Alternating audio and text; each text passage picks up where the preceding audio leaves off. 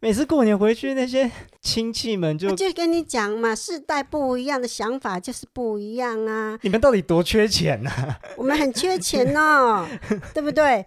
你们你们的梦想只有钱呢？哎，很好啊，有什么不好？梦想有钱都 有什么不好的？请跟我讲。不行，哪里不好？哪里不好？耶！隆重欢迎黄妈妈。喂。大家好，欸、我是玉祥妈妈。嘿，妈妈，终于今天第一集要来跟我们聊天了。是啊，你上次听到我们的节目的时候，你很震惊。震惊。对。阿阿，会觉得很尴尬吗？当然。除了尴尬之外，有没有什么其他想法？现在的年轻人好像跟我们这个时代有太大距离的隔阂。太大。还有想法。嗯。是觉得好像跟你的生活圈完全无关了，不搭嘎，不搭嘎，而且也没有想到会去碰到这种事情，会在自己的小孩、自己的周遭朋友的小孩身上。嗯，我记得当初，呃，现在是二零二一嘛，我跟妈妈出柜是二零一八年的事情，是，好像那时候就是跟前男友分手，某一天半夜突然，嗯，打给你大哭，是。你那时候接到电话的时候，你第一个直觉是什么？担心，就是担心。对，因为也没有听你提过到底发生了什么事情。嗯，对。那当下只有担心两个字。那时候大学时期，其实也都不太会跟你分享太多，不会我的私事嘛。嗯，而且在沟通上可能有一点距离。其实老实讲，就是那时候在学校，不管是课业啊，或者是工作，或者是感情什么的，都不太会敢跟家里的人谈。是因为我不知道，我叛逆期好像叛逆的蛮久的。没错，不是叛逆期很久，而是叛逆期太晚，太晚才发生。是的，一直到大学才。我发觉，嗯、呃，想想，可能你在从小到高中。大一这段时间，跟我们好像的距离是很近很近的，而且没有任何的距离感。但是当大二的时候，我发觉好像不太对的，嗯、好像什么事情也不太愿意跟我们分享，然后什么事情也不太愿意说，给我的感觉就是好像永远保持距离，嗯，嗯嗯，而且变成很疏离。那当下我的感觉就是觉得说。我一个小孩好像不见了，嗯，真的不见了，嗯、因为毕竟从小我们带到大，大这么多，而且是头一个小孩嘛，嗯、所以所有的精力都放在他的身上。那一路走来，这个小孩子也觉得说，哎，跟我们一路走来都很贴心，嗯、很跟我们都很有话聊，因为从小他就跟我很有话聊，什么事滴滴答答，一放学啊，什么事他都会跟我聊。嗯、那时候我还很庆幸说，哎，我好像。这个小孩子好像觉得说，哎，只要父母的不多求多求，有这么贴心的小孩，哎，或许一个就够了哦，好，也不需要太多了。可是当大二的时候呢，我发觉不对了，这个小孩子完完全全是变一个人，但是发生什么事我不知道。嗯，当初是这样子，因为上大二之后，我是戏剧系嘛，对，戏剧系开始有很多制作要做，那个时候压力是真的很大。就是从大二上大二下有很多很多课要上，自己也开始可能有谈恋爱干嘛的，各种各样的压力都来，所以那个时候的心态有一点像是不太敢跟家里的人多谈，因为我很怕我多讲了什么话之后，爸爸妈妈给我的回馈反而攻击到我。是对，因为因为爸爸妈妈可能是出于关心，一定是出于关心，嗯、只是说因为世代不一样。那种我们的用词遣字会不同，呃，说者无心，听者有意，是。对，就你们是无心的，你们只是关心我，可是到我这边来的时候，我就会觉得好像有一点被攻击的感觉，这当然不是你们的错啊，嗯，这是单纯的语言上面的会造成的一种差异，所以就变成导致说我大二、大三、大四就是在忙自己的东西都来不及了，又要去想自己未来要干嘛。然后要去筹措自己的人生规划什么什么的，然后感情又有问题，更不用讲，就出柜议题这这这就很严重啊。就是出柜议题，就是对我们小孩子来说，本来就是很难很难很难的事情。对，对我是到现在比较坦然了啦。到现在妈，嗯、我相信妈妈也是，也比较能够愿意聊这个东西。因为，嗯，当知道出柜这件事情，一时之间，我们做父母的是真的没有办法去接受他。嗯嗯。但是想一想之后。认为小孩子有他自己的生活要过，嗯，那只要他们不管是异性，不管是同性，异性恋或同性恋，对，只要是他们可以互相嗯、呃、包容、互相信任，然后快乐，那就是一个对的伴侣。到后来就是变成也要告诉自己，嗯，小孩子往后的日子生活是两个人。要一起共同走下去的，并不是我们父母。嗯、那当下只要他们自己了解到，真的，他们了解到他们所必须要的、所需要的，那我们只能祝福他们了。啊，妈妈现在讲这个话，我真的快哭出来了。因为呃，听众不知道的事情是，妈妈其实非常非常保守，也在一个非常保守的家族里面。是，因为我前阵子有在同志咨询热线。类似做志工啦，那时候有一些活动干嘛的，我都会去帮忙，所以我跟热线的人都有保持蛮密切的联络。那那时候啦，然后也就认识多认识到非常多的不同的性向。嗯，这个妈妈可能比较不熟悉。我未来也也希望能够找热线的理事长吗？还是主任？如果可以的话，我想请他来跟妈妈聊聊看，因为他们专门在。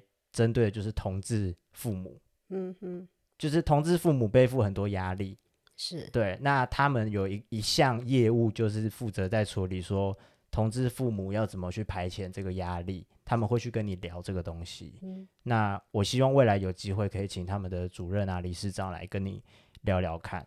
之后节目如果邀请得到。对，然后我这边想先讲的事情是性向这个东西。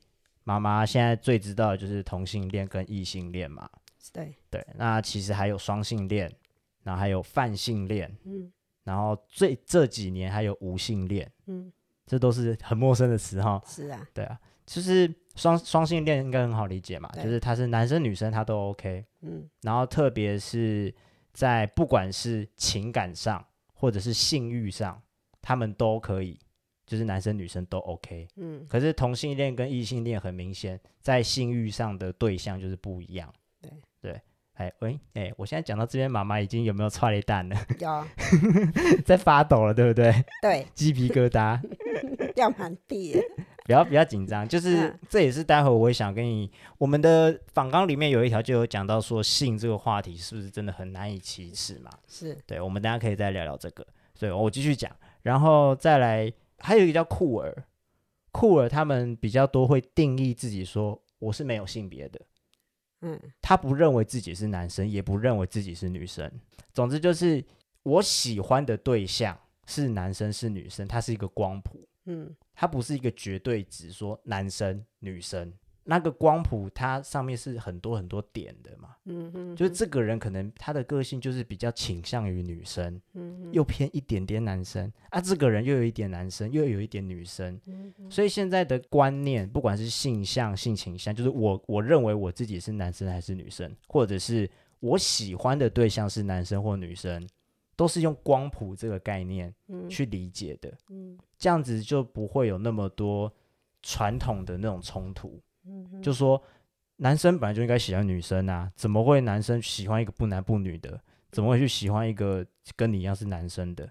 因为当我们有一个光谱的概念的时候，我们就会知道说，我对于我自己，我认为我是男生还是女生，是我自己决定的。嗯，虽然生理上我就是一个男生的身体，可是心理心理性别，有些人就是觉得我是女生啊。我就是被装在一个错误的身体，嗯，这是这是真实的，这不是我跟你瞎胡弄的，嗯，对，因为你去看二零一八年十月二十四号不是有一个公投嘛，嗯，那个同婚公投嘛，那时候跟朋友一起弄了一个平台，叫“青春藏了谁”。嗯，你现在去 FB 搜寻还找得到。是，然后里面就是有非常大量的素人投稿，嗯，就是路人，各种路人他们投稿上去分享他们的青春故事。嗯，妈妈，如果你之后有兴趣，你可以去画画看，嗯，很多人的故事，他们都是就是类似都是在讲这种性向跟性倾向的一些成长过程当中遇到的困境。是，有些人就是觉得。我就是女生，但为什么我会被装在这个男生的身体里面？这是有些人会遇到的困难。像我自己，我跟你分享一个我国中的故事，就是那时候也是喜欢一个男生，然后那时候我对自己就是觉得，我为什么喜欢他？因为我知道那个男生又喜欢另外一个女生。嗯，那我自己在想这件事情的时候，我想的都是我要怎么帮这个男生去把这个女生。是。因为我希望那个男生幸福嘛，所以我就很痛苦的觉得说，为什么我喜欢的是男生，而不是女生？其实很多人问我说，我从什么时候发现自己是同性恋的时候，我好像都会回答，好像幼稚园就开始有一点太早熟了一点。我是回想啊。我就是回，因为真的没记忆，我真的没记忆，就是感觉好像是幼稚园的时候，你记不记得？不对，不对呀、哦！我要跟你吐槽哦。怎样？你小时候的时候，时常在我们中庭的时候，都是一大票的女生哦。都是有人这要不要来跟我讲哦？你儿子今天又带几个小姐来我们中庭玩哦？你有没有想过那是我的好姐妹们？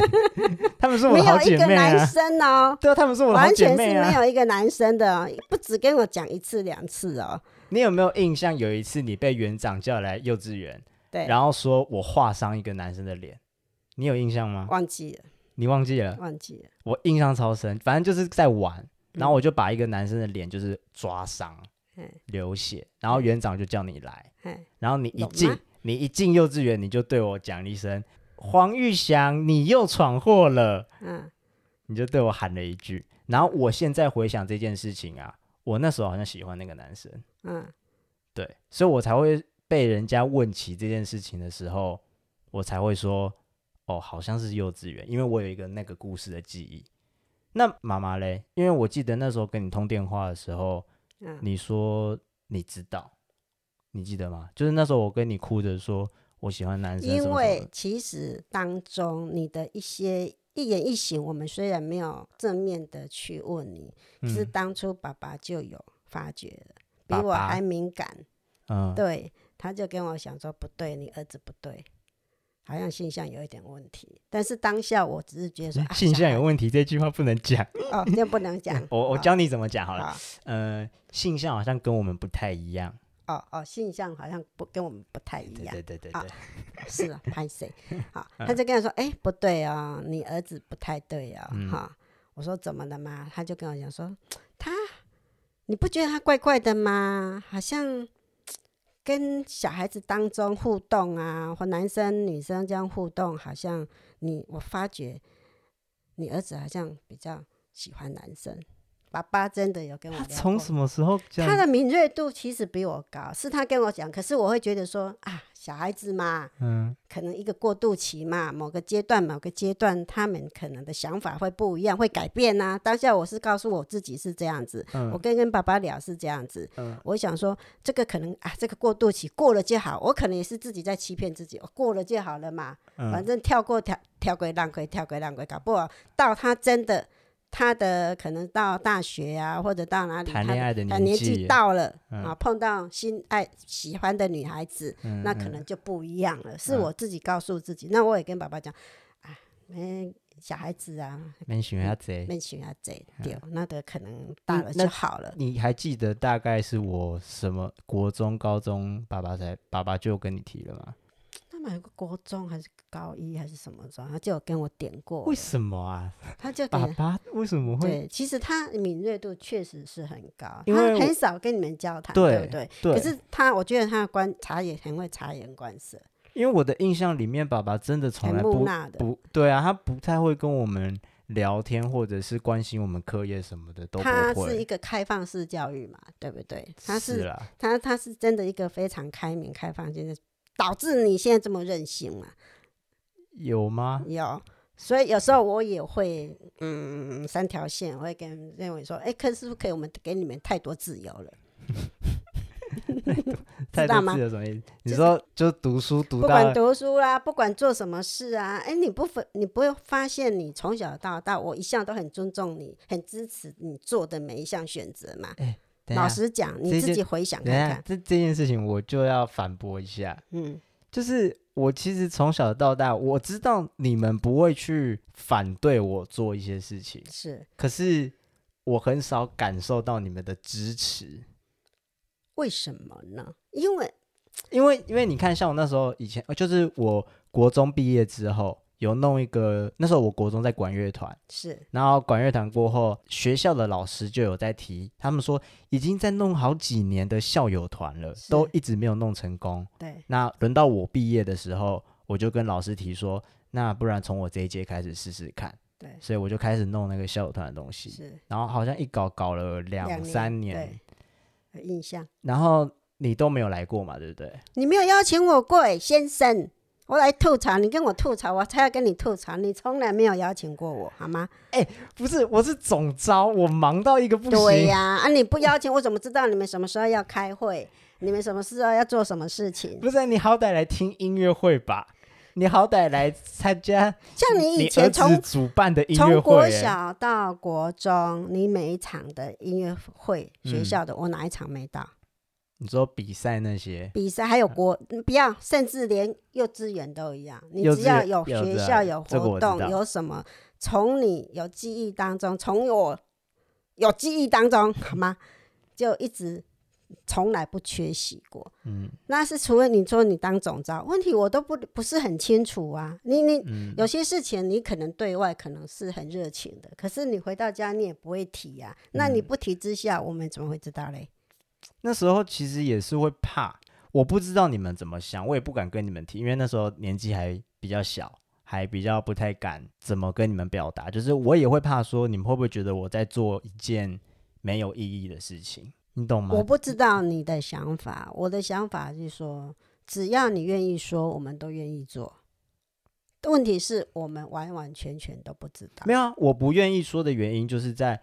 我怕我跟你们说，我现在在弄校友团这件事情，欸、会被你们骂说，你怎么闲闲闲着没事在搞这些？你说我们小孩子不理解你们，我们大人不理解你们小孩子，你有没有想说，你们小孩子也不了解我们大人的想法？你要想说，我们从小从小到大一连串的活动，我们都有参与，就表示什么？我们很愿意、很支持你所做的每一件事。那你还在怕什么？嗯、除非你说我当下你从小到大我你的活动我。从不参与或者，呃，从不关心，那我当然没有话讲。可是没有啊，嗯、那既然都有的话，怎么还会让你有感觉到说我们你做什么事说什么话，我们可能不认同？嗯，这不是也很奇、嗯、很矛盾吗？对啊，所以这就是一个问题，是是就是我自己也不敢讲，然后对啊，嗯、而且这没有什么，我我会觉得说，这是大家都是你热你你有热心有这个热忱去做，没有什么好不好开口的啊。没有什么好批评的，对呀、啊，至少你勇于尝试啊，你肯做啊。但是后来到戏剧系呢？唉，你看偷大亏，偷偷大亏。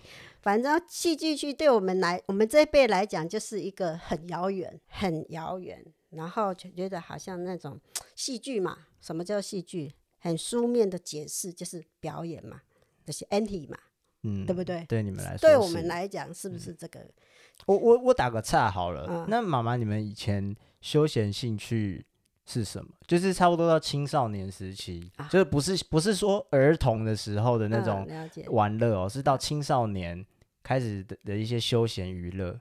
你们那时候有电影院吗？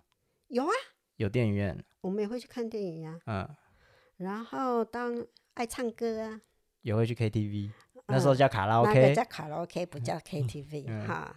那没有包厢式的哦，开放式的哦，唱给大家听。对对对，然后好的给你鼓鼓掌啊，不好这个下台，就这样子。真的会喊下台？会啊，会。所以很多，不然就是在，不然就是在那边争啊，谁先唱啊，然后个歌曲的先后顺序啊，就打架啊，也是有啊。嗯。那时候就是这样，然后 MTV 啊。MTV 就是类似包厢，包厢影片嘛，看包厢看影片，对、嗯，那好像到现在都还有，都还有，只是好像有一点，嗯、好像也比较没落。一点了，也还好，好像 You，你知道 YouTube 吗？我知道，对啊，YouTube 也是啊，可是它没像之前那么风行吧？我觉得以前你三步一家，哎，在我们那比较年轻年代，MTV 是三步就一家，三步就一家，嗯、不像现在啊，嗯，它之前是很密集的，嗯，对啊，然后就是这样子啊，会去飙车吗？不会。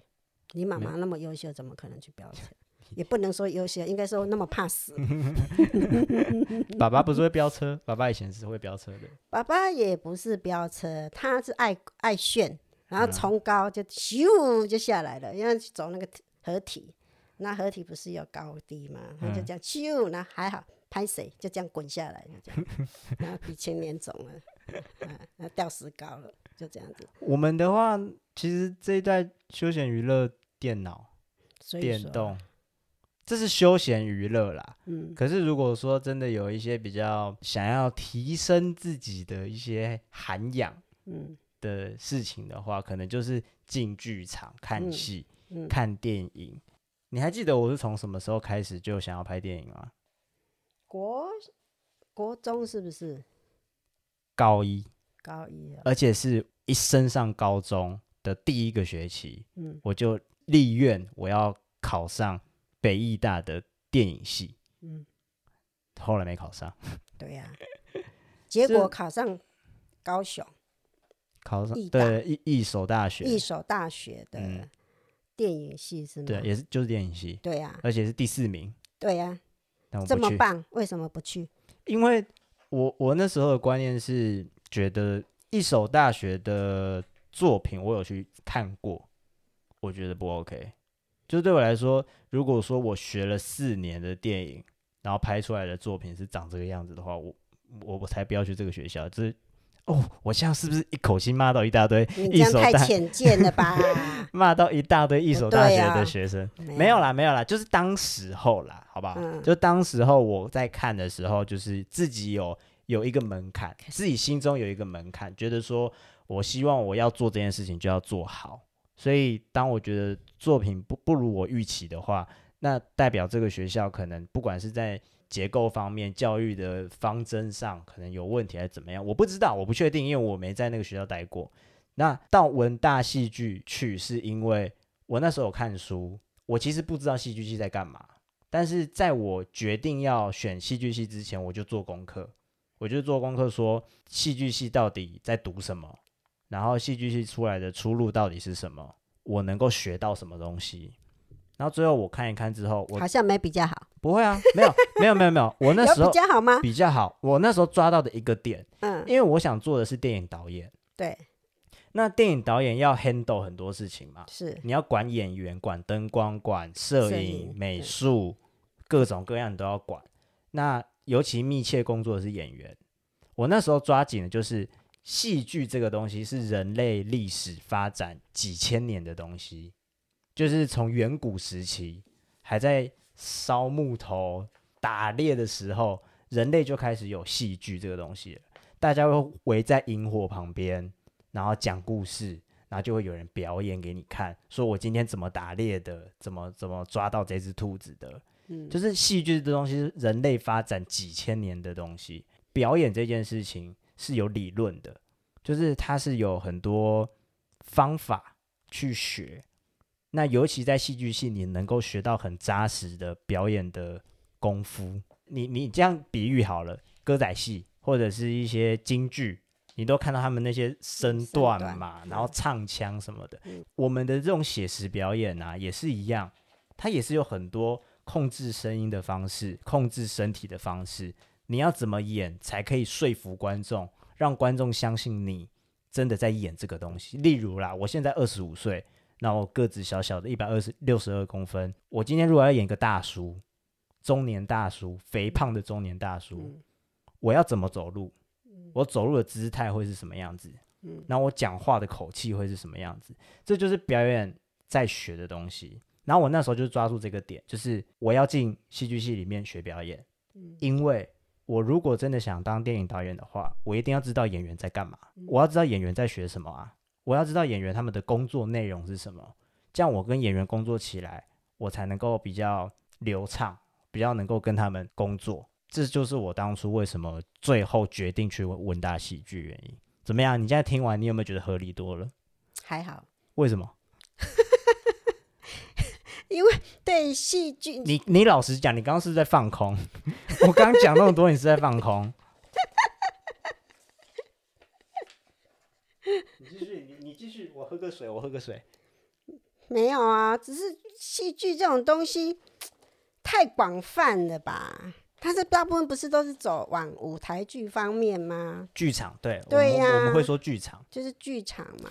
可剧场毕竟在现在我们现在的环境下，嗯、它的嗯，应该怎么说？观看的人数就是市场不大，对，嗯，而且不是不大，而且是很小。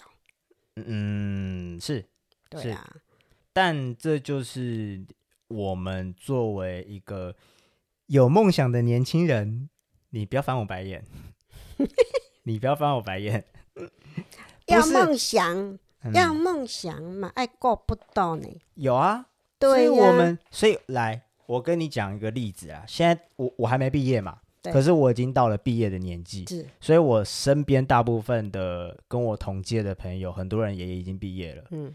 这些人还有留在剧场的，或者是有留在自己想做，因为有些人本来从大学就想要唱歌的，嗯、就是组乐团唱歌的，嗯、然后有些人是可能要做呃编织，嗯，做成衣，他们想要设计衣服、服装类的，嗯、从大学时期就开始了，嗯，那到现在毕业有持续在做这些事情的人，大部分都还是有打工。嗯，那你怎么不说？你不要去做那些有的没的，你就好好的打工。嗯，Coco 还是什么什么 Net，你就去打工。嗯、对，做全职，嗯，一个月两万、两万三、两万五，是对不对？不好吗？你觉得好吗？我觉得没有什么不好啊。梦想要什么建立才会有梦想？你要有对资源啊，要有财力，你才有办法实现梦想。那我你觉得要累积多久的时间，我才有办法累积到足够的资本去完成我的梦想？那就要看你自己怎么去规划了。对啊，那我们的规划就是说，我们就是边做我们想做的事情，然后一边只要生活还能够维持就维持住。嗯，这两条路并不冲突啦，虽然我们会累了一点，嗯，可是我们愿意这样累啊。我们愿意，就是像你讲的，你已经二十五岁了嘞，嗯，你还有多少的时间？可是讲真的，我们呃在台湾是因为啊、哦，这个这个聊了很无聊哎，这个观众会想听吗？好，没关系，我稍微讲，我尽快很快速的带过。反正就是台湾在不管艺术、文化、戏剧、电影这类的。这几年电视剧你也有看到，公视那些电影、嗯、电视越来越好了，品质越来越好了。这是因为文化部有在推动了。嗯、那戏剧啊、艺术啊这些等等，在台湾确实你说那个产业还没有发展起来，对我们来说当然是一个很大的硬伤。嗯，就是说对我们来说是一个我们突破不了的东西，除非我今天跑去当政治家。嗯，我如果真的要改革体制的话，我只能去当政治家嘛。进入体制的内，然后说要修什么法，修什么法，然后让你知道文化产业占国家预算里面好像是零点零一趴吧，就是少的可怜，真的是少的可怜。所以讲真的啦，我们都会自己自嘲说，我们做剧场的干嘛干嘛的，真的真的都是用热情在燃烧。嗯，我们真的就只是做我们喜欢做的事情。就像去年我也有邀请看我们的戏嘛，是。那那时候去年那出戏完全是我们独立的制作，嗯，就是完全没有靠任何学校的帮忙或干嘛，我们就是找到了一个补助案，他们有提供一个机会，说你只要审核过了，他就可以拨钱给我们。嗯，虽然他们给了我们一笔钱，但还是不够，所以我们还是要自己贴。嗯，那贴了之后呢，有没有赚？赚多少？大家其实在做戏的过程当中都知道。了不起，一个人拿个两三千块，他就就就很棒了啦。嗯嗯，大家都知道。可是你要想，我们一个剧组里面有多少人？演员呐、啊、导演呐、啊、编剧、工制作人呐、啊、影像设计、灯光、舞台，巴拉巴拉巴拉一堆人。可是所有人都这样想，所有人都觉得没关系啊，这出戏做完拿两三千块回来，有赚就好了。嗯，支撑我们的东西是什么？真的就是热忱，我们就是喜欢这个东西，然后我们觉得做这个东西是很满足的，那种满足的快乐不是用金钱可以衡量的。那我们平常在打工的时候有赚足够的生活费，我们觉得这样就够了。嗯，我们在自己做喜欢的事情的这条道路上面，我们还是想做，我们不想要就此放弃。我那些朋友们在唱歌的、弄乐团的、在做衣服的等等等等的，都还持续在做啊，那也持续在打工啊。嗯，大家都没有放弃，因为就是觉得。没办法，这就是我喜欢做的事。我如果一辈子都待在一间服饰店，或者是说 Seven Eleven 里面，人生那个日子我，我我觉得很痛苦，我不喜欢。可是你要想说，年年纪越来越长，那你没有设一个停损点的时候，嗯、会不会说啊，我已经到设了一个停损点，表示说我这个到这个年纪，我真的是还没有达成我自己的梦想，我想要的，嗯。你有没有想要说啊？到时候就会想说，我是不是要换个换个方式？嗯，要不然的话，你到时候时间也没有，就是已经把时间都耗在这边，嗯，然后经济上又又又拮据，嗯，那各方面的双重，我觉得到一定的年龄的时候，嗯，呃，你会过得比现在更辛苦，嗯嗯，不是吗？因为年纪可能会越大，你说打工你能打到几岁？嗯。几岁的人还是愿意去聘请一个二三十岁、三十几岁的人嘛？以打工性质的话，打工大部分都是年轻人在打工嘛。嗯，对啊。那你是你们是不是要自己设一个停损点？我都到了几岁？我觉得这条路真的那么难走，那我们就必须要回归现实面嘛。然后梦想不是要你们就此打住啊，你们可以利用休息的时间、放假的时间、晚上的时间，时间可以自己去分配。并不是说我们现阶段确实就是这么做的。对呀、啊，就是因为打工，毕竟说对一个年轻或者就学的学生，我觉得是还 OK 啦。但是如果真的到了一个年龄层到的话，我觉得打工真的不是长久之计了。嗯，对啊。担心的是保障。当然啦，嗯，就我们这个年龄层就好了。我们像这个年龄层，如果我从年轻到现在没有打工。我完全到这个年纪，慢慢年纪增长的时候，我什么都没有哎、欸，那我还能，我可我可以保证我未来的日子，我的身体还可以很好，我还有工作能力吗？这个都是你们年轻人要去想的方法，嗯，都要去斟酌到的、啊。因为到这个年纪来慢慢增长的时候，有一些事情并不是我们可以预料的事情，嗯，体力也没了，身体不好了，然后也没办法上班了，那所有压力不是你说的你能想象的哦。这个都是要长长久，自己都要想好。我很同意你现在讲的这些，可是我觉得可能是有一个价值观，我个人啦，其他人我不敢讲。嗯，就我个人的价值观，你可以说被养坏了。嗯，因为从高中那时候决定要走电影的时候，看了一些不管是李安啊，或者是魏德圣啊，他们的一些访谈的作品。访访谈的东西，或者是他们去谈他们的人生的时候，嗯、我都感觉他们就是在赌人生，嗯，他们就是把人生赌进去了，嗯。李安到三十六岁的时候，嗯、都还在靠老婆养。对，好，那我可以打住一句话吗？嗯，他有老婆可以养啊，嗯，那你们男把他的老婆可能在经济上，在经济面可以支持他，嗯。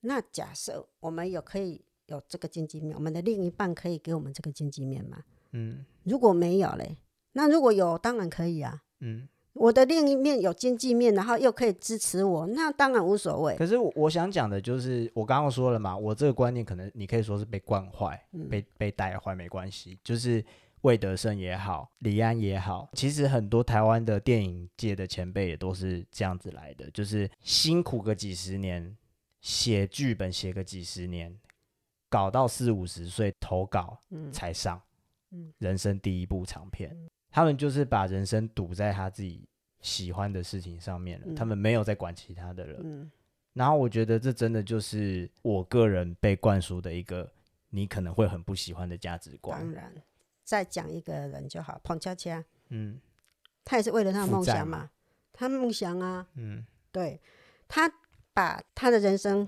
放在这边，嗯，他受罪的是谁？他自己，不止啊。不可能，不可能只有自己。你没有想到一个人，你做做错一件事情，不要说做错，你决定偏了的时候，你影响不是你一个人的层面哦。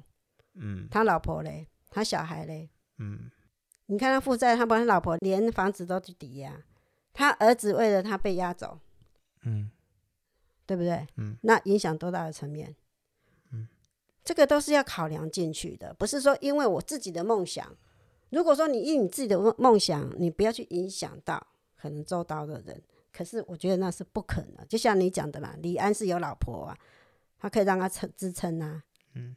那当你没有的时候，像彭佳佳他老婆可能没办法，他只只是说默默的支持你。我们可能在金钱上我没办法支帮助你，可是变成他负债啊。嗯、那他负债之后，年代的小孩、配偶、父母都一定要一并都影响到，嗯、不可能不会影响到。嗯，那的影响的层面有多广？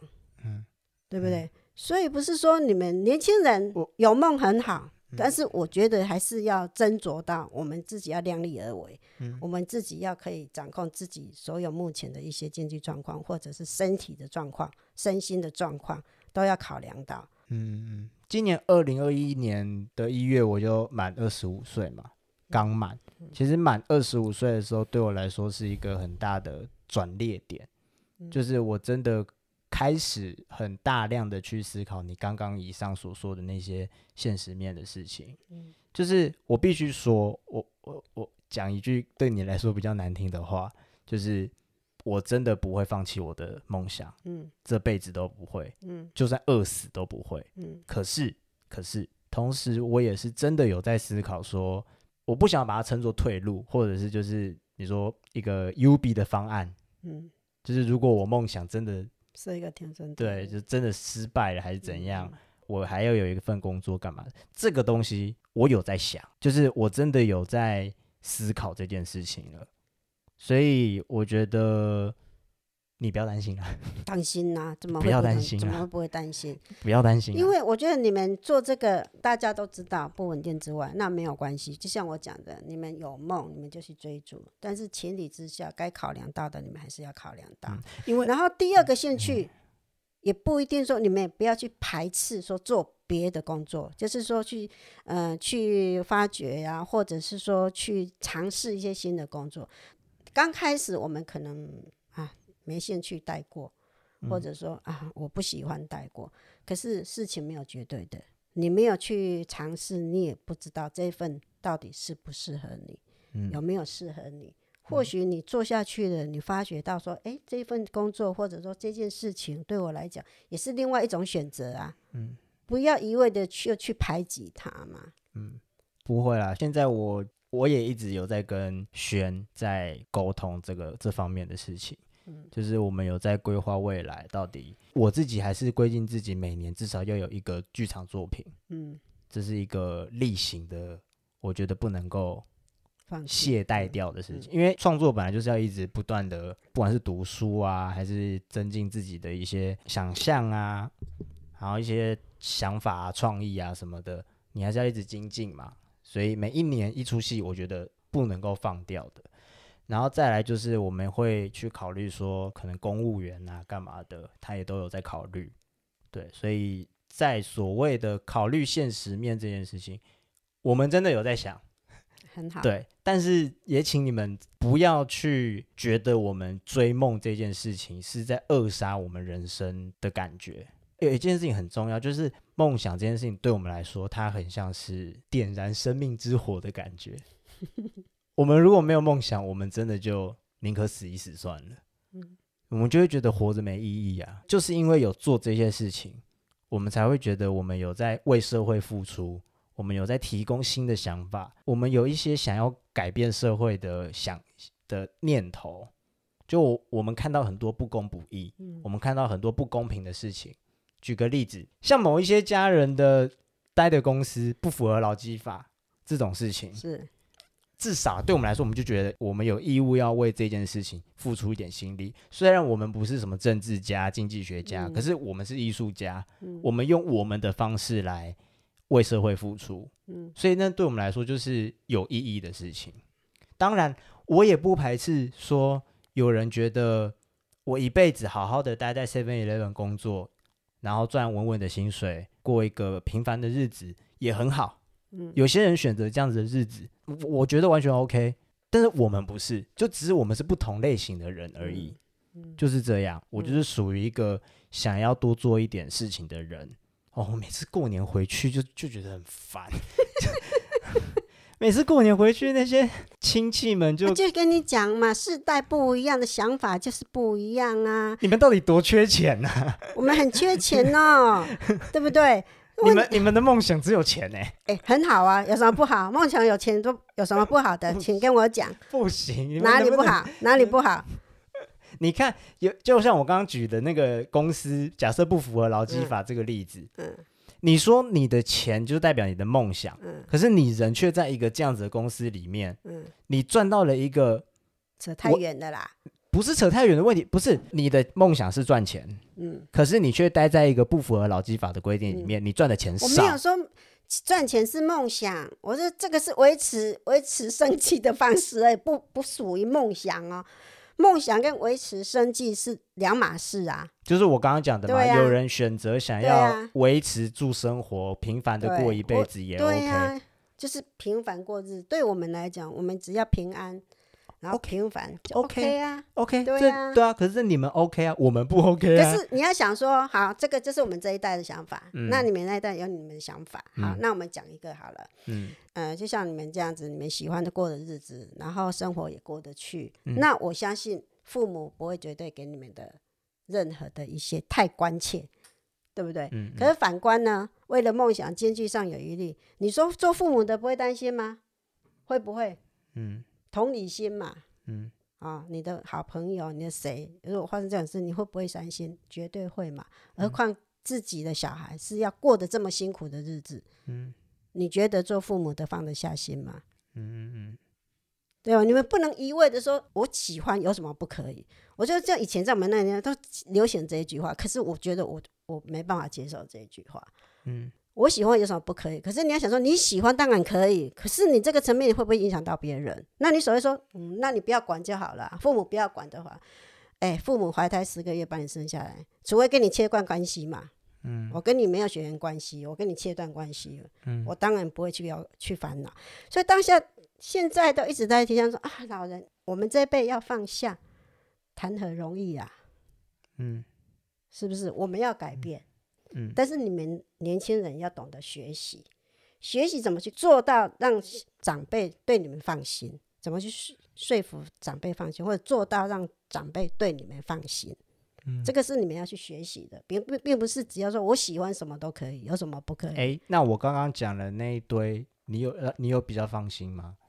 就是我说了，我我还是在做我梦想的事情，但是我也有在考虑现实的事情。当然，这样子讲了，你有没有比较？当然是比较放心啊。嗯、就是说，你们要懂得学习去怎么跟父母沟通，让父母去了解你们的想法、你们的做法。嗯、那父母当然就不会再去呃太关切你们嘛，因为我觉得你们年轻人这一辈也不太喜欢人家太关切嘛。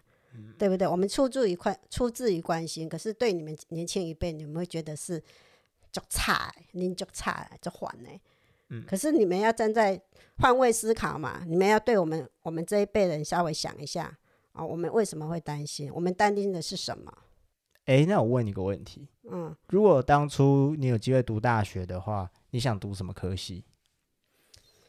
当初啊，不要再跟我考虑现实喽。没有，不要先不要考虑现实。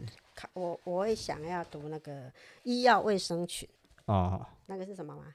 彩妆、化妆品、保养品，可以美美的哦，可以打扮的像美魔女 哦，OK 吗？哦，OK OK 吧，OK 对吗？你们要快乐，我们这一辈要快乐啊，对不对？啊，每天装的水水水呀，漂漂亮亮的啊，人家出去都说美魔美魔女哟，那不是很好？心情不是很好？现在。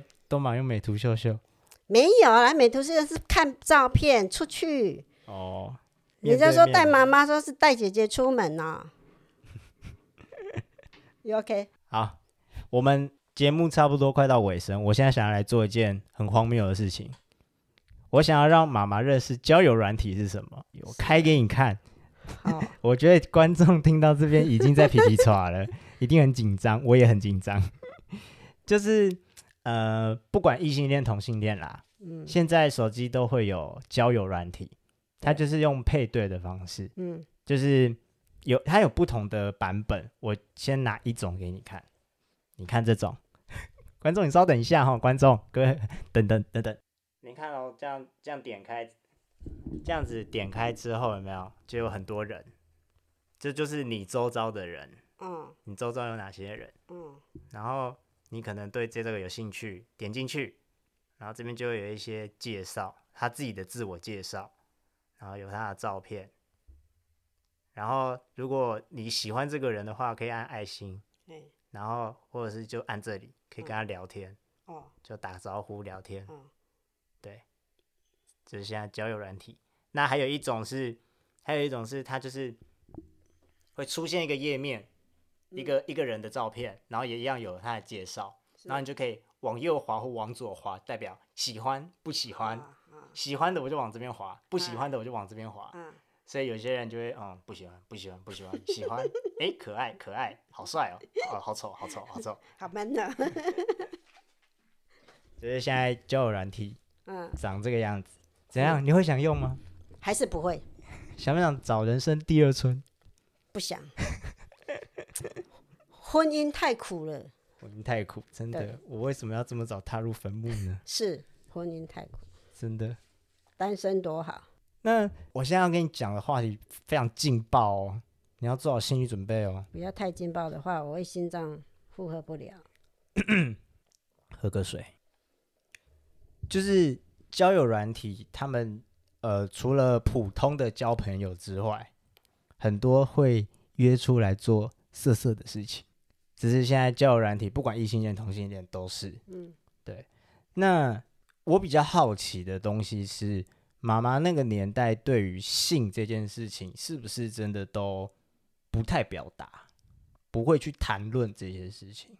不会啊，完全不会，不会啊，而且。嗯，完全避谈。嗯，完全避谈。对，避谈的原因是什么？害羞啊。害羞。对啊，矜持啊。嗯，是啊。嗯，因为其实我们现在对于这个东西已经怎么讲呢？就是不太会避讳谈这件事情。像我刚刚跟你讲那个青春藏了谁，有没有？我们想要提倡就叫做性别平等教育，嗯，那他这这个性别平等教育里面包含的东西就是性，嗯，你要有正确的性观念，你才能够去安全的保护自己。所以这件事情要能够公开的讨论、公开的谈，才不会造成很多不必要的误会，或者是让很多孩子们去犯错。你听得懂吗？听得懂。可是很难接受，什么意思？你很难接受点什么？你是说要去谈论这件事情，还是公开谈论这件事情？嗯，对。你是担心什么吗？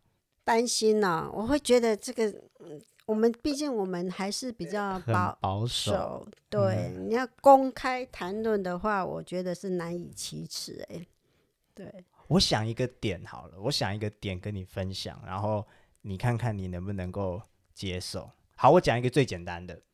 现在有一些老师们会去在国小大概三四年级的时候，他们就会带着假阳具，跟保险套，嗯，然后到课堂上面，在健康教育课的时候，就教小朋友们正确的使用保险套的方法。嗯，像这样子的事情，你听起来觉得怎么样？如果在嗯、呃、学校里面的话。有很正统的，就是一些专业的专业的老师教学的话，那当然可以接受啊。对对，确实对。我们在讲的其实就是这个东西。嗯，对，我们并不是要谈论什么性的一些就是私人的性的领域干嘛，不一定啦。我们要讲的是性别平等教育这件事情，包含叫做呃性的卫生安全嗯之类的。嗯像刚刚保险套这个例子，就是现在很多家长，哎、欸，等一下，等一下，我插个题。二零一八年十一月二十四号的时候，同志婚姻公投的时候，嗯，你投给什么？我是没有问过你这个？欸、我忘记了嘞。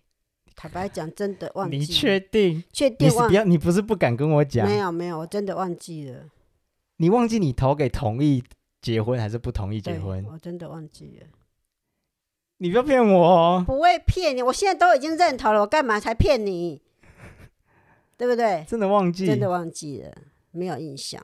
嗯，那如果如果好，假设明天要公投，嗯，你会？我会同意啦。你会同意？啊，我就这样的啊，煮，呃，生米煮成熟饭饭的啊，不同意不行啊。好容易给碎了呀。对啊，对吧？只要我儿子，只要我多一个儿子，不要少一个儿子就好了。嗯嗯嗯嗯。不要说，因为这样又变少一个一个儿子都不见了。我那那时候我们会去街上，你知道那时候爱家公投那个，嗯，就是他们那个爱家那个组织穿粉红色衣服，你知道吗？你有看新闻吗？有，你知道哈、哦？那些组织、嗯、就反反对同志的那些人，嗯嗯、他们会在街上发传单干嘛的？嗯、然后有一次我跟我朋友就走在西门町上，然后因为我们是就是有时候会在自己的包包别一些彩虹啊，嗯、就我们同志的标志嘛。嗯别一些彩虹啊，或者是缎带什么的，然后我们就看到爱家工头在那边发传单，嗯、然后我们就哎哎哎，你赶快把那个背心那个彩虹拿下来，嗯、我们就赶快把背心那些彩虹的标签什么全部拿下来收进包包里面，然后走过去走过去靠近他们说，哎，你们在发什么啊？嗯、然后他们就开始跟我们讲一些反同，他们讲一些很夸张的东西，我真的觉得我以下要讲的话是那个阿姨讲的、哦，她的年纪应该跟你差不多，嗯。他就讲说什么，我真的超，我想到就很生气。他讲说什么，哦，你都不知道那同志有多恶心，哦，你那个房子租给他们，哈、哦，他们都把那个大便啊喷的墙壁全部都是啦，嗯，哦啊，然后、哦、又怎样又怎样，然后就讲一大堆很荒谬，就是，他我都让我怀疑我自己是不是同志，嗯、我怎么没有做过这些事情？大便喷墙壁没有啊？就是他们一直在散播这些。不实的谣言，嗯，然后我们就跟他们说，嗯、呃，你好，我们是前面那边对象那个长颈鹿美语的的补习班老师，嗯，那我们很支持你们的想法，可不可以跟你们拿一叠你们的传单？然后他们就很高兴，就好啊，好啊，好啊，给你们，然后就从包包里面拿一整叠给我们，我们就整张带走，然后拿回去办公室烧掉，超爽，超爽，对啊，所以。其实也还好嘛，因为我刚刚举三年级老师有上课这件事情，你其实蛮 OK 的，嗯，OK 的。你知道那些人都不同意耶，是啊，那些人连这种事情都不同意，他们就觉得国小三年级就教这个是要干嘛？这每个人的每个人的想法还是有落差啦，你也不能去。去批评他什么啦，也不能去说他不对啦，只是说每个人的立场不同啊。欸、但，但我会说他们这样是不对的，嗯、你知道为什么吗？嗯，因为性别观念你如果没有从小就好好培养的话，那接下来发生一大堆，像我们不是有我的一个青梅竹马的朋友，小小年纪就生小孩，嗯，对不对？嗯，像这种。假设啦，我只是举例。假设他没有稳定的工作，嗯，那是不是造成社会问题？嗯，对啊，那这些所谓的性别平等教育的一些性观念啊，你没有从小培养的话，那确实是会造成很大的负担的。那有老师有组织，像呃那个热线也都很努力在推广这些事情，嗯嗯、就是他们很努力的在希望这个社会。哎，你说，就像你讲的，啊，嗯，你一个我们这五六十岁的人，他的想法观念已经在他的脑里深根蒂固的，就是这种想法了。你要去改变他，谈何容易？嗯，对不对？就像我一直，我有时候我有一些深深的体会说，说为什么会有代沟？因为我们这个年纪的想法、个性什么都已经跟着我们几年了，你要我们去改变？有那么快吗？有那么容易吗？嗯，我讲一句比较自私一点，嗯，你们怎么不要才二三十岁？你们稍微改变一下，我们稍微改变一下，大家各退一步，嗯，不是都很融合吗？嗯，可是现在应该我我可以批评吗？应该说现在年轻人也太想法也太高，都比较高傲，都比较自我。他们我觉得现在的教育我，我觉得你可以举个例子比较容易。好，让我个们荣叫哎，我那我那我打个岔，你边想你边想，我打个岔，就是你刚刚说各退一步这件事情，嗯，你知道我跟你录 podcast 这个东西啊，嗯，对我来说就是一个各退一步的很好的例子。为什么？因为像我刚刚很前节目很前面有提到说，你们可能因为一些用用字遣词还不熟悉，嗯，还不知道怎么跟我们讲话，我们这个称作政治不正确，嗯，就一些政治不正确的话语说出来的时候，对我们来说是攻击，嗯，你是在攻击我们，嗯，可是你们其实不知道，我们不懂表对对达啊，就不是不是，就是你们不知者无罪，嗯，你们不知道怎么说才会把话讲得比较圆润，对圆融，对。嗯，像你刚刚讲什么？我刚刚纠正你的那句话是什么？我刚刚不是有一句要纠正你？有吗？有啊，有吗？什么年年轻人？哦，性向性向，说什么性？你们性向不正常，性向不是不正常，是不一样。不一样，对，不是不正常，是不一样。可是你们可能只是一时之间脑袋里面还不习惯这个句子，嗯，就是因为呃，长久以来你们是异性恋，所以异性恋之外的对你们来说，当然就叫做不正常。嗯，可是其实不是，因为社会上这些人，大家都共同生活在这个社会里面，嗯、这个不是不正常，只是不一样。对，大家不一样，所以现在你知道了，你可能跟我讲话的时候，就会用哦性一些性向不一样的人啊，跟我怎么样怎么样，你就会用出这样子的句子了。嗯，所以我刚刚说跟你录 podcast，我觉得就是各退一步的一个很好的例子，就是我现在能够接受你很多对我来说政治不正确的用词了，嗯，就我不会那么容易就有情绪，嗯，因为我知道哦，我妈妈我妈妈没有恶意，嗯。我妈妈只是不知道怎么说而已，嗯，所以我不要那么玻璃心，不要那么容易觉得受伤，嗯，对，所以所以我刚刚直接只纠正你嘛，我刚刚直接就跟你说哦，不要不要不要不要，你不要这样讲，你就说不一样就好，嗯不要说不正常这样子，嗯所以对我来说，这就就是各退一步的一个例子吧。嗯嗯，你想好了吗？还没，你忘因为我要听你讲话，我还要想，我没有办法一心二用，好吗你？刚才讲什么？你刚刚是本来要讲什么？沟通问题就是各退一步想法的问题啦。啊，对啦，反之不管做什么事，年轻人跟老一辈的，我还是那一句话啦，你我们这一辈的要懂得改变，然后年轻人要懂得学习，就这么简单。我觉得就是互相体谅，互相包容。对对对，嗯，我觉得最简单就是记住这一句话互相体谅，互相因包容。因为毕竟我们这个年纪，用字遣词的方面或者不懂得表达，情绪上可能也没办法，啊、呃，不像我们现在的年轻人啊，拥抱啊，说声说爱呀、啊，对他对我们来讲，这种字这种动作是对我们来讲是有点困难度的。嗯，一直跟你讲这个故事，就是灭火器有一首歌叫做《新来威》，嗯然后我那时候大二的时候，我在学校打工，嗯，然后我就边听音乐，嗯然后这首歌在写的就是对家人的思念。然后我打工到一半，听到这首歌的时候开始哭，嗯大哭，哭到不行。啊然后我就把这首歌传给你，嗯然后你只回了我一个赞的贴图，对呀、哎、先生，我就想说，讲一下，你你马上拜托你马上拜托，你敢我还把播这个给我听我跟你讲，我播给我不是只是歌贴歌给你，我还贴歌词给你。啊，就问这哈，对呀、啊，你可能我怎么知道你只这样啊？哎，我这脑脑袋空空啊，我哪知道你这样是别有用意，对吧？你为什么不把它写清楚嘞？你还要我做猜谜啊？啊，不是啊打哑谜啊？那首歌从头到尾就是在讲，不对，重点是你几点传的？你让三更半没困传的，我等会要困了！我要哪有那时候我在打工，好不好？下午传的啦。拍谁哈？你几个那三更半夜给他叮咚哎！我我哪会还有时间去听那个是什么歌嘞？我 你写什么东西嘞？都已经被你吵起了，我还在看哦。啊啊！找你找不到人呢、啊。现在没有了吧？哦、现现在好没有多了哦，进、哦、步空间了，太好了。我在每次都在想，不是、啊、会不会又找不以到人了？前以前你很难找到我，真的是因为我对 Line 真的很很很气，你知道吗？干嘛？你知道我们做一出戏啊，设计群各设计要有一个群组啦，嗯、班级要有一个群组啦。嗯。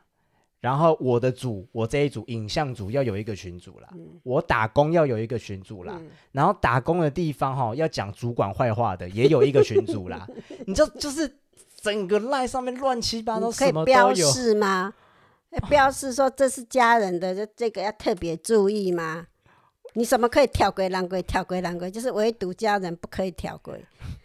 反正那时候我就是不喜欢，现在还好，现在还好，我现在学学会了，学会，学会。我现在有在好好整理我的 line，把该往上钉选的往上钉选，嗯、其他都省略不看。嗯，对。好了，最最后了，最后了，我们最后聊一下，因为我们上一个节目有讲到自杀的话题，嗯，对，然后就聊聊死亡这件事情，嗯，就是我们前阵子才刚，也没有前阵一一周年了嘛，快快一周了。就是爸爸过世，然后这是离我们最近的一次死亡的经验。那一样同样的问题，就是妈妈对于死这个话题，你会很避讳去谈吗？或有，或者是觉得有什么担忧，觉得不适合谈，或者是任何想法都可以。嗯，对于死亡，我倒没有什么禁忌，也不忌讳去谈死亡。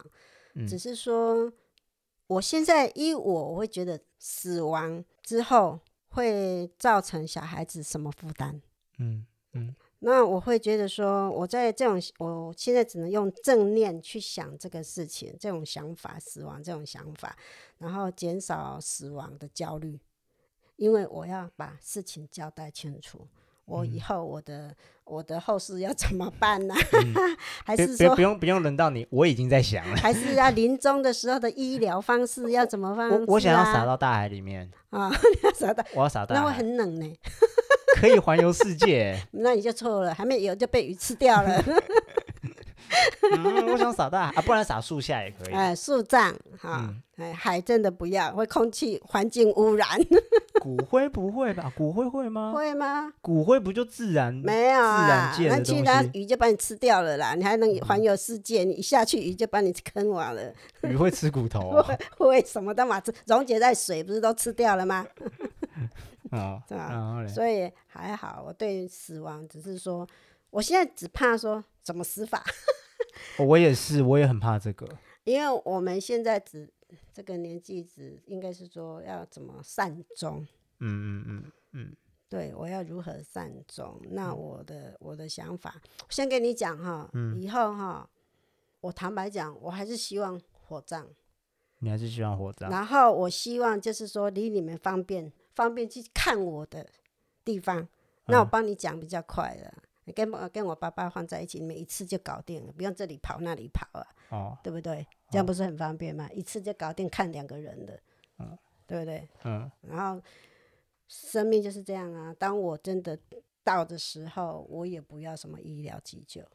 嗯嗯，我也是。当医生都宣判这个已经是医疗无效的时候，就不要像爸爸那样挣扎那么久，这样。其实你说爸爸。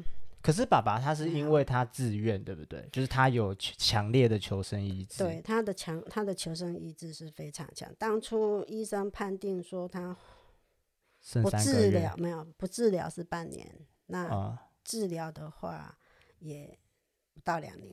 啊，那当下我有跟爸爸稍微，因为爸爸也是不太会跟我讨论这个区块。嗯嗯嗯。可是当那一天医生在谈的时候。我就稍微跟爸爸提了一下，啊，医生当然也是希望他们说，爸爸希望爸爸能争取一点时间，就是也是治疗，那爸爸也不放弃，嗯，爸爸也不放弃，然后爸爸求生意志非常的强，嗯，对，可是到后来一直转移扩散了，他还是不放弃，他的那种生命的韧度真的很好，医生都很都，其实医生很佩服爸爸。嗯，每次去回诊，医生都会觉得说，你又踏进前前面一步了。因为刚开始的治疗对他来讲是效果非常非常的好，医生都跌破眼镜。嗯，所以造就爸爸更对自己有信心。嗯，那后来到后来第二次复发的时候，就医生当然也既然复发了，而且都已经转移到很多地方，医师当然也是。尊重我们做家属的意愿呐、啊，嗯，那到直到后面几次，爸爸也觉得说，因为他化疗之后，整个状态是非常非常不好嘛，嗯，到后来医生也也建议他放弃，他才愿意放弃。如果真的是当初的决定，我宁可他不要治疗。对啊，这当中他吃了太多的苦了啦。嗯，对，那种苦到每一次想起来，我还是没有办法招架。嗯，因为不是我们外人可，他等于是说，他后面三个月都住在医院了。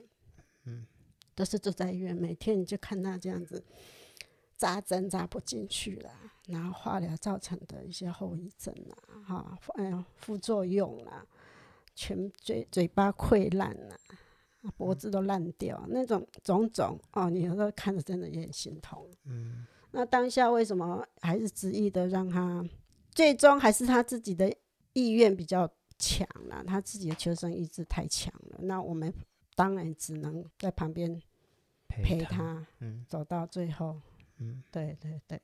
是还好，说爸爸走的时候还是很安详，在他那种病容之下走的当下是很安详的，这是我们比较唯一可以觉得比较欣慰的地方。嗯，对，所以我对死亡看过这样子陪爸爸这样一路走来，我觉得说死不不可怕，嗯，但是是说痛比较可怕，对，痛比较可怕，然后也鼓励一些年轻人真的要爱惜生命呐、啊。嗯，对，那是因为爸爸这是迫不及没办法，嗯，迫不得已的事情，并不是他愿意做的。但是既然遇到了，就去面对。嗯，那年轻人，我觉得遇到困难、遇到挫折，不应该是以了结生命啊，不珍惜生命来做一个结束。嗯，那不管对于他，对于家人，真的是一辈子的伤痛。嗯，对。这边我还是要跟听众讲一声，就是妈妈那天应该也有听到吧？就是我们谈最后自杀的话题。嗯。一个人如果他已经人生走到了某一个阶段，到要想自杀的地步，不要说别人，我自己就好，就是忧郁症，那个真的是病症所导致的想自杀。嗯，生活环境、家庭。人际关系、课业、事业等等因素，导致一个人想自杀。我想要跟听众讲的是，想自杀的念头是被允许的。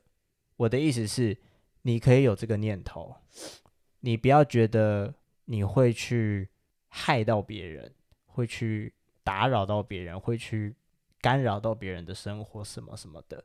我觉得那都是你自己的决定，那是。你自己负的责任，你做的选择，你那是你自己的想法。可是我还是一样，上次节目就已经讲过，这次还是要再讲一次。就是当你发现你有这个需自杀的念头的时候，能够帮助你的人很多。你的爸爸妈妈或许帮不帮助不了你，因为就像我们今天这个节目，你也你们也听到妈妈是保守的人，她可能就也说了。说出来的话可能不中听，可能是关心他，妈妈是关心的，可是不中听。那这个对于一个想自杀的人来说，就又更糟。所以我的意思是，你可能朋友、家人都没办法帮助你的时候，要记得有很多人是专业的，可能是医护人员，或者是他们有专业的面对这种心理疾病的执照的人等等。你要去找这些人帮忙，因为这些人才知道怎么跟你说话，这些人才知道怎么陪伴你，这些人才知道面对一个想要自杀的人应该要怎么陪伴。那卫福部安心专线零八零零七八八九九五，跟生命线一九九五，还有张老师一九八零，都是大家的资源，千万不要轻易的就做出决定。你即便想自杀了，再多想两步吧，再多想想你还能够怎么办？你还有哪些资源可以用？那妈妈到底听到多少？关于我聊我自杀的事情的时候，你听到多少内容？你还有印象吗？板桥呀，没有啦，那时候三重。哦，三重住在三重。那时候你大概跟我要稍微点一下，说好多人拉你一个吧。我那时候状状态有点奇怪，就是我是。真的已经有点精神崩溃，然后我就已经要往楼上走，我还特地用走楼梯的。我住在二楼，我爬到十二楼去，我用走楼梯，我不是坐电梯。然后我就在 Facebook 上面发文说救我，然后留了一串我自己的电话号码。然后我朋友就有两个朋友都打给我，然后我就一直跟他们说怎么办？怎么办？我现在好像控制不了我自己，那我就一直往楼上走。嗯然后到最后是有另外两个朋友，女生打来的是两个男生。然后另外来的是两个女生，然后呢两个女生把我拉下来之后，到了一楼去，一楼又坐了好像四五个人，嗯，都是我同班同学，嗯，对，就是大半夜三四点的，对呀、啊，所以说至少不会麻烦到别人吗？会吗？不会吗？没有，我刚刚想说的事情是不要，我都觉得为了不要一点事情，嗯、然后就以这方面去想。然后你要觉得人只要平平安安的、好好的活着，也是一种成功哎。嗯，当然，嗯，是啊，嗯，什么事都有方法解决的。嗯，对，对，只有为止自杀是永远解决不了问题的。哎，不行吗？这句话，这句话就是所谓政治不正确的一句话。什么意思？自杀可以解决问题，我的问题就是我自己。没有啊？为什么？你听我说，你听我说，你你冷静，你我们各退一步，你冷静听我说。我们今天我我有忧郁症，然后我发作了，很严重啊，假设很严重、很严重、很严重的忧郁症，然后发作了。我今天要阻止这个状况，因为我忧郁症发作之后会带来什么样的效应？你设想一下，例如你的伴侣要陪你去医院。例如你的爸爸妈妈要关心你，嗯，你的朋友要关心你，嗯，要一天到晚跑到你家来陪你干嘛的，嗯，各种各样的资源都要一直往你身上去投注，就因为你一个人造成这么多人的劳心劳力，然后你可能工作做错事，就因为你的病病的关系，你工作不顺利。你这个也不顺利，那个也不顺利，搞砸别人的好事，嗯、做错别人应该要做对的事情，等等等等。最快解决方法就是我去死啊！我死了，这些问题都消失了。嗯，其实，在很多在提倡这个议题的人都会说，自杀它是可以解决问题的。可是，可是你你要想的是，除了自杀这个解决问题的方法之外。还有其他方法可以可以解决问题，嗯，例如我们刚刚说的那些资源，嗯，呃，自杀防治专线、张老师生命线等等，这些资源都是可以利用的。嗯，但是我们绝对不能去跟一个决心要去自杀的人说，自杀不能解决问题。对他们来说，他们心里就是会觉得。啊，明明就可以呀、啊！就是我，我就是跳下去之后，这些这些问题就都不存在了，嗯、怎么会没有解决问题？嗯、那造就别人的困问题呀、啊？没有啊！我今天好友，我们到底要围绕在这边多久？这不用讲了啦，这不用讨论的啦。啊，那就不讨论这个啦。这样其实有一些点，你不是带过就好，不用一直在深入讨论。好了，好了，好了，好了，你那你。最后讲一下期待，你对这个节目有没有什么期待？完全没有，完全没有期待。期待啊、哦，嗯、呃，按赞人数，按赞人数破万够吧？不够啊，不够啊，破百万啊、哦，破百万啊、哦，好。我们有抖内啊？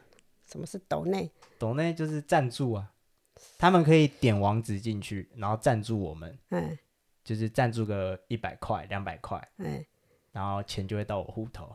哦，是这样子啊，对，哦，要抖内啊，要抖内，请大家多多赞助我们节目让我们可以活得下去。那我们那两只可不可以顺便一个来一个抖内？你说那两只猫吗？就那个影片啊，用抖内啊，看没有没有人赞助啊，那么可爱，那么可爱，那么可爱。那你要自己拍影片啊？你要你就。你就拍 YouTube，然后自己拍啊！不用那影片，那那那个影片已经很笑人了，很好笑了，对不对？好了，那今天节目就到这边喽，谢谢大家收听，大家拜拜，拜拜。你可能要剪很久哦。